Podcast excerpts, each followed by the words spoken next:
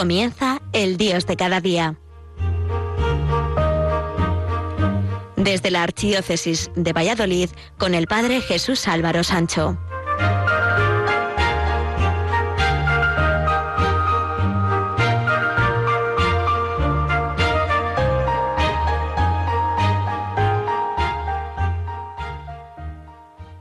Buenos días, queridos amigos de Radio María. Dentro de una semana celebra la Iglesia la festividad de los santos arcángeles Miguel, Gabriel y Rafael.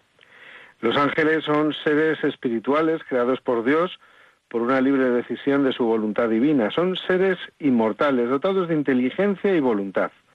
La misión de los ángeles es amar, servir y dar gloria a Dios, ser mensajeros y cuidar y ayudar a los hombres.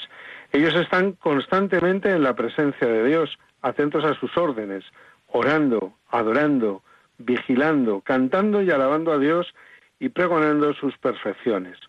Se puede decir que son mediadores, custodios, guardianes, protectores y ministros de la justicia divina.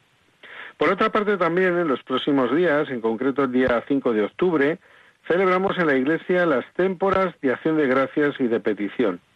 Es un día de alegría, de dar gracias a Dios, y siempre sabiendo que no es la fiesta la que crea la gente que la disfruta, sino que la gente crea la fiesta para disfrutar.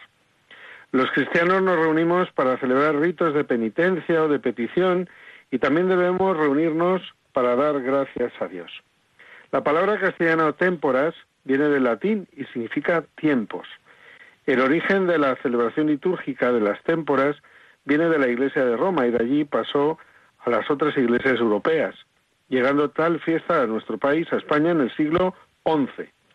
En Roma se celebraban cuatro tiempos de témporas, tal y como podemos conocer por los sermones de los padres de la Iglesia y por los formularios de los primeros sacramentarios, con días penitenciales en septiembre, diciembre y más tarde después de Pentecostés o del cuarto mes. Eran tiempos para la oración, el ayuno y la limosna, añadiéndose también la referencia al tiempo del año agrícola con el que coincidían, salvo en la cuaresma o en diciembre, donde pronto fueron superadas por el sentido del adviento. El día de agosto, festividad de San Lorenzo, y el 16 de septiembre, festividad de San Cipriano, son un punto de referencia para las témporas de verano-otoño, pues en esta época se desarrolla la siega y recolección del trigo para el pan y de la vendimia de la uva para el vino. Es por tanto época de dar gracias a Dios por la recolección de las cosechas y ante la proximidad de la nueva sementera. Es el comienzo de un nuevo curso laboral. Las oraciones de la misa de ese día de témporas de acción de gracias recogen el sentido de lo que son las témporas de acción de gracias y de petición. La oración colecta pide a Dios que nos dé fuerzas para dominar la creación y extraer de ella el progreso y el sustento. Agradecemos a Dios sus maravillas, sabiendo que es Dios quien nos da fuerzas para creer, para crear las riquezas de la tierra. La oración del ofertorio es de acción de gracias por la generosidad de Dios para con nosotros, aunque no la merezcamos. Y la oración de poscomunión se afirma en el, en el sentido de que el sacrificio y acción de gracias que hemos celebrado en la Eucaristía Dios nos devuelve lo que nosotros le hemos ofrecido como alimento espiritual, para que nosotros a su vez vivamos con mayor entrega y disponibilidad a recibir nuevos favores de la mano de Dios. El trabajo tiene para nosotros un valor individual, social y también, como no, sobrenatural, puesto que tal y como nos describe el Concilio Vaticano II, con el trabajo colaboramos en la obra creadora de Dios sirve al bien común y como actuación del proyecto de la redención, y Cristo asume el trabajo humano como una realidad a entregar al Padre, hasta que Dios todo esté en todos. La Iglesia hace presente en todas las circunstancias de la vida del hombre, de tal manera que está presente esa vida en la oración de bendición, acción de gracias e invocación al Señor, pero sin perder de vista la justicia social, el uso común de la tierra y la dignidad del trabajo humano. Esta fiesta de témporas de acción de gracias hay que encuadrarla en la acción de gracias a Dios por las bendiciones recibidas de su bondad. Aunque nuestra sociedad no sea eminentemente agrícola, no podemos decir que no vivimos de la tierra y debemos de dar gracias a Dios por tantas cosas buenas como cada día nos regala. Y pedir, por supuesto, para que en el futuro, el año que viene, siga bendiciéndonos con sus dones y su generosidad. Dar gracias es algo que nos engrandece ante los ojos de Dios y de nuestros hermanos. Un corazón agradecido es un corazón humilde y que sabe apreciar el esfuerzo, la constancia y en general todo lo que tiene relación con el amor. Si no sabemos agradecer, no sabemos dar. Una persona verdaderamente generosa no es la que da siempre, sino la que siempre sabe dar lo que los demás necesitan, sin pedir nada a cambio. Y sabiendo recibir también lo que otros le puedan dar. Cuando uno da o se da, siempre recibe. Quien da amor recibe amor y ya se sabe, quien da amor tiene más amor porque a la vez se siente amado, sobre todo por el que es amor, amor con mayúsculas, Dios es amor. Dar gracias a Dios y los hermanos es disfrutar de la vida, vivirla en plenitud. Un precioso cuento nos narra que un día un buscador sintió que debería ir a la ciudad de Camir. Él había aprendido a hacer caso riguroso a esas sensaciones que venían de un lugar desconocido de sí mismo, de modo que lo dejó todo y partió. Después de dos días de marcha por los polvorientos caminos, vio a lo lejos la ciudad de Camir, donde se dirigía.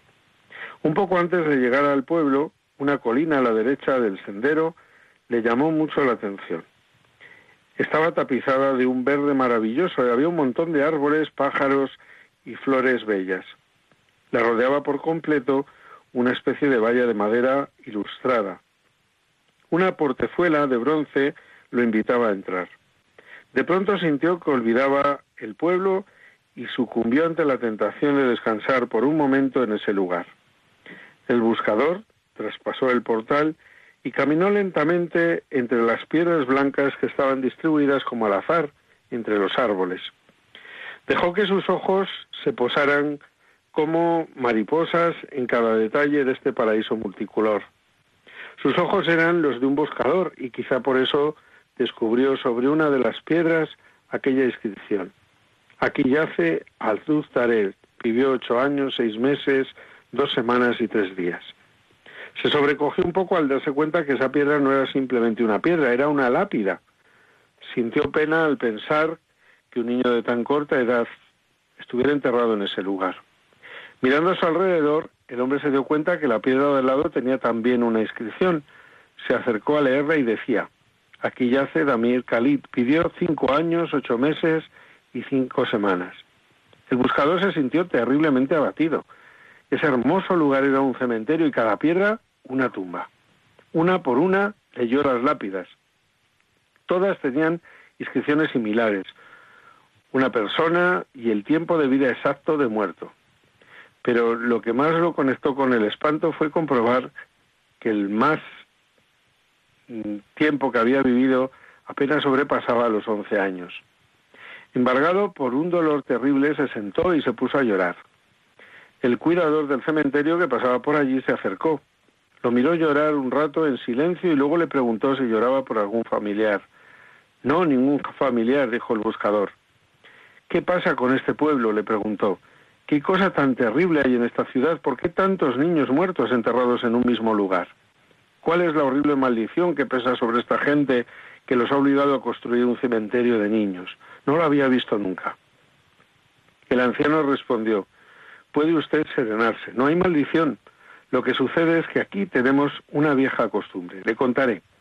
Cuando un joven cumple 15 años, sus padres le regalan una libreta como esta que tengo aquí, colgada del cuello. Y es tradición entre nosotros que a partir de ese momento, cada vez que uno disfruta intensamente de algo, abre la libreta y anota en ella a la izquierda qué fue lo disfrutado y a la derecha cuánto tiempo duró esa alegría. Conoció a su novia se enamoró de ella y el casamiento de sus amigos y el viaje más deseado y el encuentro con quien vuelve de un país lejano. ¿Cuánto tiempo duró el disfrutar de cada sensación? ¿Horas, días, años? Así vamos anotando en la libreta cada momento que verdaderamente disfrutamos. Cuando alguien muere, es nuestra costumbre abrir su libreta y sumar el tiempo de lo disfrutado, para escribirlo sobre su tumba, porque es amigo, caminante, el único y verdadero tiempo vivido. Todo en esta vida tiene un porqué, su motivo y razones. Lo importante es vivir cada día con optimismo, tratando de sonreír a las cosas que pasan cotidianamente.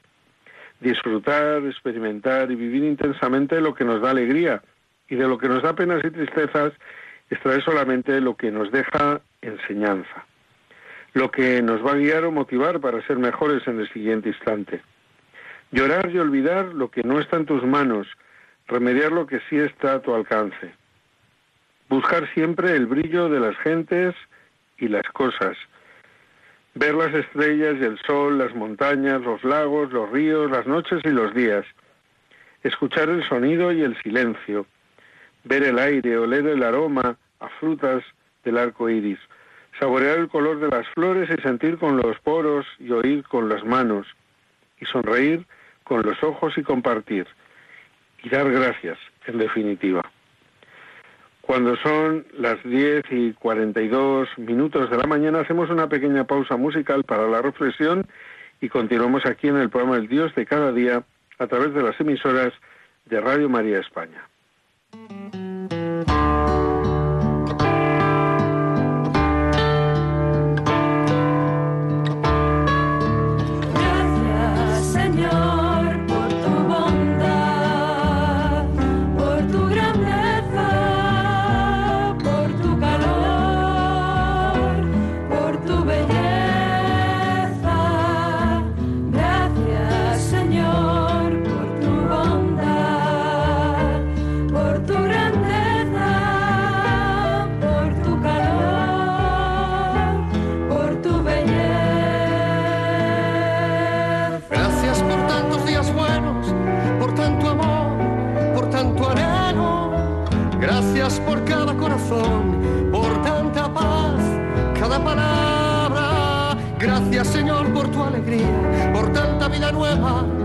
cada mañana.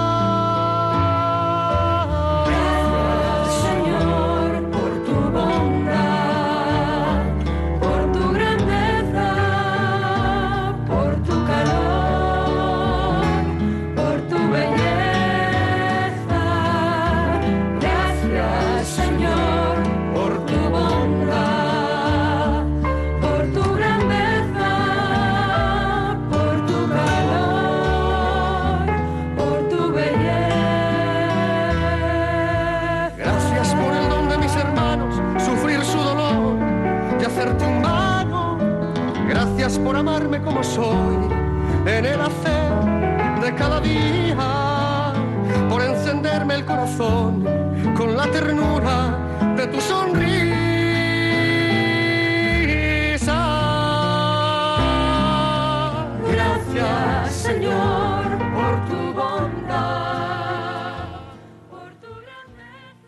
Continuamos en el programa El Dios de cada día a través de las emisoras de Radio María España. Hoy estamos hablando de saber dar gracias tanto a Dios como a aquellos que nos rodean, aprovechando que la Iglesia celebrará dentro de tan solo unos días, a primeros de octubre, la fiesta de las témporas de acción de gracias y de petición.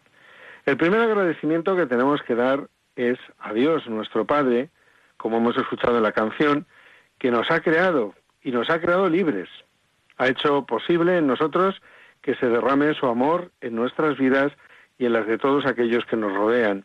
Y ha enviado a su Hijo para que, entregando su vida por su muerte y resurrección, llegásemos a la gloria que no tiene fin. Y Dios, que tiene un amor infinito, nos amó hasta el extremo. Justo es, por nuestra parte, amarle también hasta el fin. Amar a Dios no es un en absoluto contrario a amar a los nuestros, a nuestra familia, a nuestros padres, todo lo contrario. El mandato de Cristo es amar a Dios sobre todas las cosas y al prójimo como uno mismo. En cierta ocasión recibí por internet la siguiente anécdota. Un muchacho entró con paso firme a la joyería y pidió que le mostraran el mejor anillo de compromiso que tuviera. El joyero le presentó uno. La hermosa piedra solitaria brillaba como un diminuto sol resplandeciente. El muchacho contempló el anillo y con una sonrisa lo aprobó. Preguntó luego el precio y se dispuso a pagarlo. ¿Se va usted a casar pronto? le preguntó el joyero. No, respondió el muchacho, ni siquiera tengo novia. La muda sorpresa del joyero divirtió al comprador. Es para mi madre, dijo el muchacho. Cuando yo iba a nacer estuvo sola. Alguien le aconsejó que me matara antes de que naciera. Así se evitaría problemas. Pero ella se negó y me dio el don de la vida. Y tuvo muchos problemas, muchos. Fue padre y madre para mí. Fue amiga y hermana y mi maestra. Me hizo ser lo que soy. Ahora que después de tanto esfuerzo y trabajo para sacarme adelante tengo un buen puesto de trabajo, ahora que puedo, le compro este anillo de compromiso. Ella nunca tuvo uno. Yo se lo doy como promesa de que si ella hizo todo por mí, ahora yo haré todo por ella. Quizá después entregue otro anillo de compromiso, pero ya será el segundo. El joyero no dijo nada, solamente ordenó a su cajera que hiciera al muchacho el descuento aquel que se hacía nada más que a los clientes importantes. Quien sabe dar gracias tiene un gran corazón. No se presentará ante Dios a los hermanos con aires de grandeza, de vanidad, sino al contrario. Sabrá apreciar lo mucho que Dios le da y lo que recibe de sus hermanos, los que junto a Él están. El agradecimiento forma parte esencial de nuestra fe, pues ¿qué sería nuestra vida de fe si no supiéramos agradecer a Dios todo lo que nos da? Tan importante es el ser agradecidos que hasta los refranes populares hablan del agradecimiento con frases como es de bien nacido el ser agradecido, y cada uno solo puede dar lo que tiene. Un sabio cierta tarde llegó a la ciudad de Advar. La gente no dio mucha importancia a su presencia y sus enseñanzas no consiguieron interesar a la población. Incluso después de algún tiempo llegó a ser motivo de risas y burlas de los habitantes de la ciudad. Un día, mientras paseaba por la calle principal de Azbar, un grupo de hombres y mujeres empezó a insultarlo. En vez de fingir que los ignoraba, el sabio se acercó a ellos y los bendijo. Uno de los hombres comentó, ¿es posible que además sea usted sordo? Gritamos cosas horribles y usted responde con bellas palabras. Cada uno de nosotros solo puede ofrecer lo que tiene, fue la respuesta del sabio. Ciertamente, de la abundancia del corazón habla la boca. O esa idea de Cristo que dice que no hace impuro al hombre lo que está en el exterior, sino todo aquello que sale del corazón del hombre. El que tiene un corazón generoso tiene también un corazón agradecido. Y los cristianos tenemos que compartir lo que tenemos porque sabemos que no es nuestro en propiedad, sino que Dios nos lo ha dado. Y las cosas tienen valor tanto en cuanto las ponemos a disposición de hacer un mundo mejor y de hacer el bien y de amar sin medida. Se cuenta que un hombre había pintado un lindo cuadro. El día de la presentación al público asistieron las autoridades locales, fotógrafos, periodistas y mucha gente.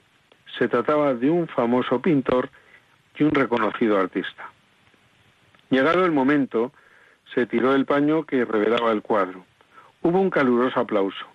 Era una impresionante figura de Jesús tocando suavemente la puerta de una casa. Jesús parecía vivo. Con el oído junto a la puerta parecía querer oír si adentro de la casa alguien le respondía. Hubo discursos y elogios, y todos admiraban aquella preciosa obra de arte. Un observador muy curioso encontró un fallo en el cuadro. La puerta no tenía cerradura y fue a preguntarle al artista, su puerta no tiene cerradura, ¿cómo se hace para abrirla? Así respondió el pintor, porque esa es la puerta del corazón del hombre, solo se abre por el lado de adentro. Nosotros tenemos la llave de nuestro corazón, solamente nosotros podemos abrir nuestro corazón al Señor, a la gracia, a la gratuidad, y solo nosotros podemos dar gracias a Dios por su amor hacia nosotros, dejándole entrar cuando Él llame a nuestra puerta. Y no solamente eso, seremos dignos de recibirlo bien cuando en nuestro corazón no se cierra la puerta a los más necesitados, a los que buscan nuestro apoyo, nuestra oración, nuestro tiempo.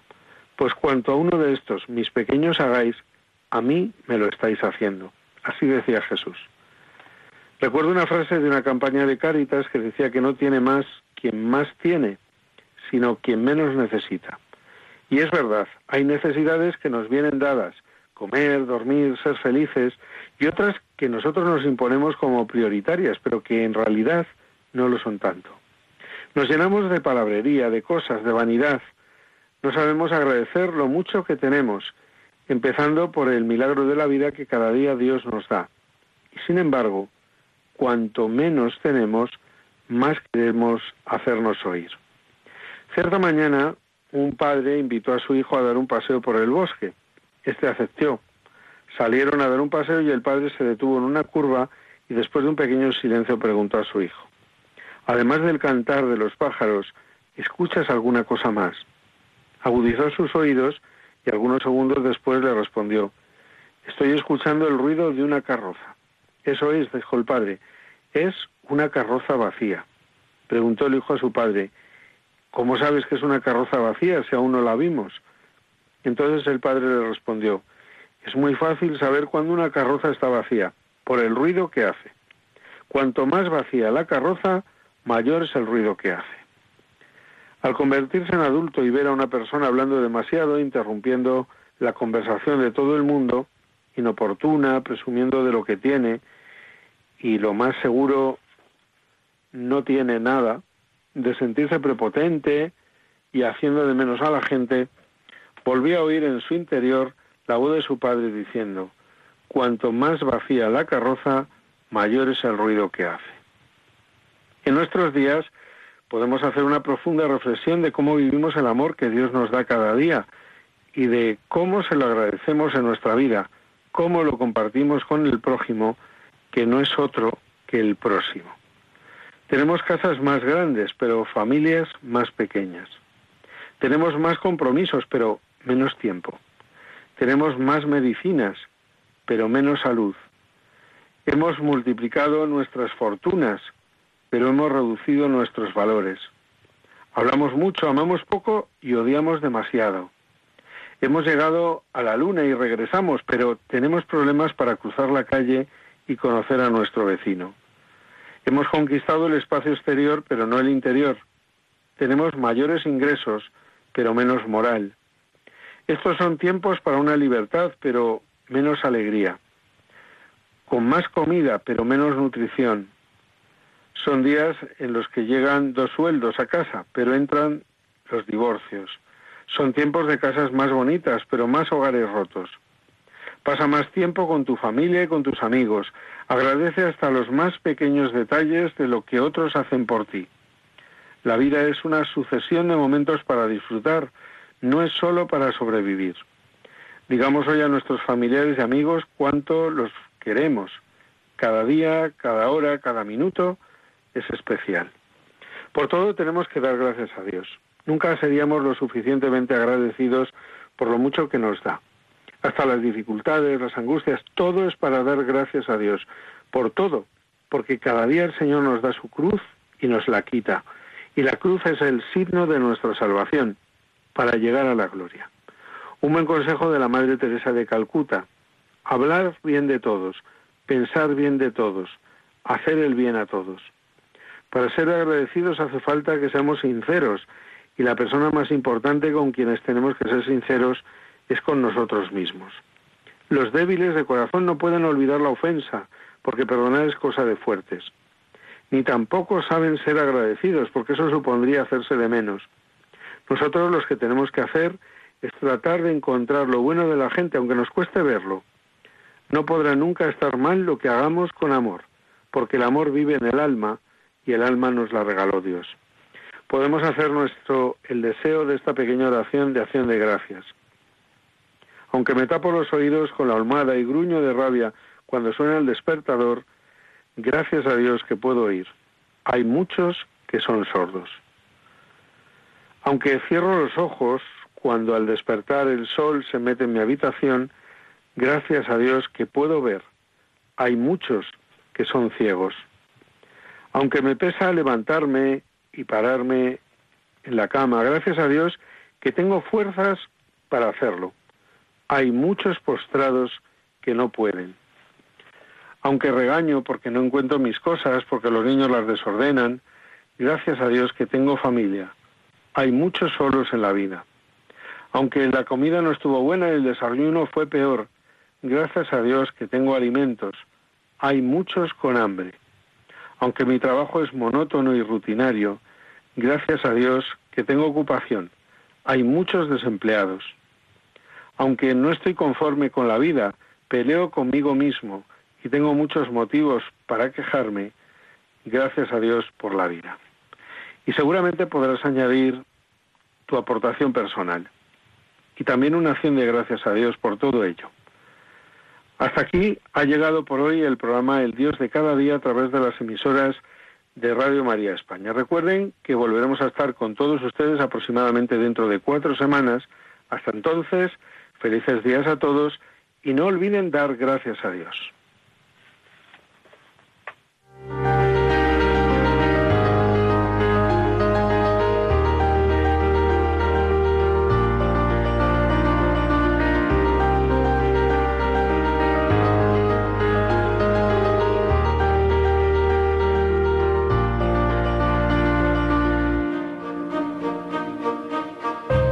Finaliza El Dios de cada día, hoy dirigido desde la Archidiócesis de Valladolid por el Padre Jesús Álvaro Sancho.